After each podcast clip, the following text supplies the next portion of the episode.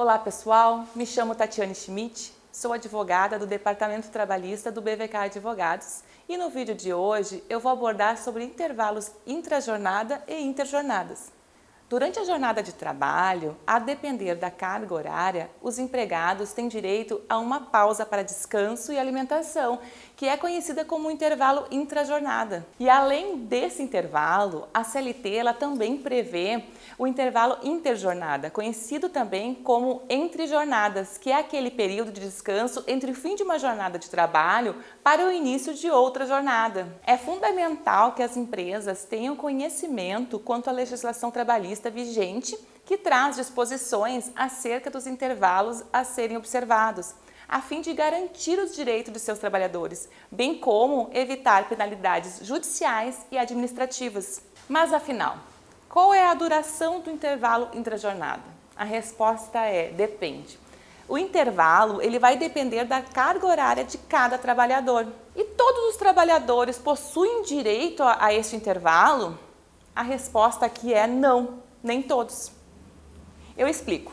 Até quatro horas de trabalho diário não há necessidade de concessão de intervalo intrajornada para alimentação e descanso, porque a legislação prevê esta obrigatoriedade apenas para aquelas cargas horárias superiores a 4 horas.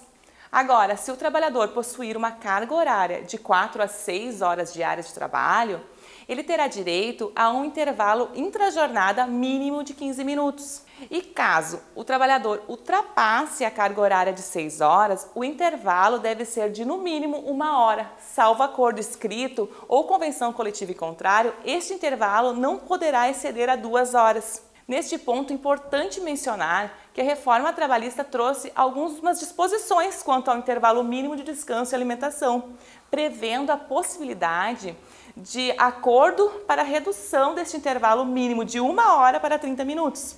Porém, somente é possível essa redução por meio de acordo ou convenção coletiva de trabalho, ou ainda por meio de um acordo individual nos casos que o trabalhador possui um diploma de nível superior e perceba o salário mensal igual ou superior a duas vezes o teto da Previdência. Outra forma de validar a redução deste intervalo é diante da autorização do Ministério do Trabalho, que verificará se a empresa possui as exigências de organização do refeitório e se os trabalhadores não estiverem sob um regime de trabalho prorrogado às horas extras. Outra dúvida que surge em relação a este intervalo entre a jornada é quanto ao tempo de intervalo, se este é considerado uma jornada de trabalho. A resposta aqui é não.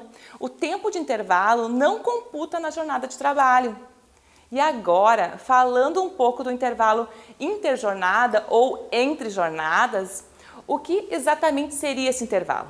O intervalo interjornada é aquele que ocorre entre um término de uma jornada de trabalho e o início de outra.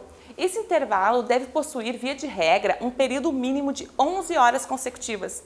Por que via de regra? Porque existe o caso dos motoristas profissionais de transportes rodoviários, coletivo de passageiro e ou de cargas, por exemplo, cujo intervalo entre as jornadas poderá ser fracionado, ficando resguardado o direito de descanso mínimo de 8 horas ininterruptas no primeiro período e o gozo do remanescente dentro das 16 horas seguintes ao fim do primeiro período. E qual a consequência de não conceder o intervalo ao trabalhador? A consequência é, em eventual reclamatória trabalhista, a empresa ser condenada a efetuar o pagamento desse intervalo e ou sofrer uma penalidade com multas e fiscalizações do Ministério do Trabalho. Neste ponto, a reforma trabalhista, ela trouxe mudanças significativas em relação ao que é devido ao trabalhador no caso de desrespeito a este intervalo.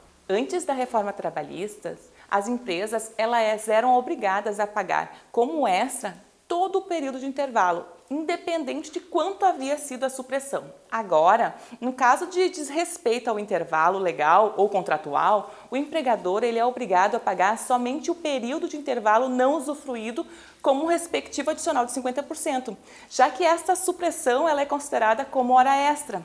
Por exemplo, se um trabalhador usufruía de intervalo de 40 minutos e trabalhava os outros 20 minutos, ele recebia o total referente a uma hora extra de intervalo. Agora, conforme a legislação vigente, para este exemplo, este trabalhador receberá apenas o correspondente a 20 minutos acrescido de 50%.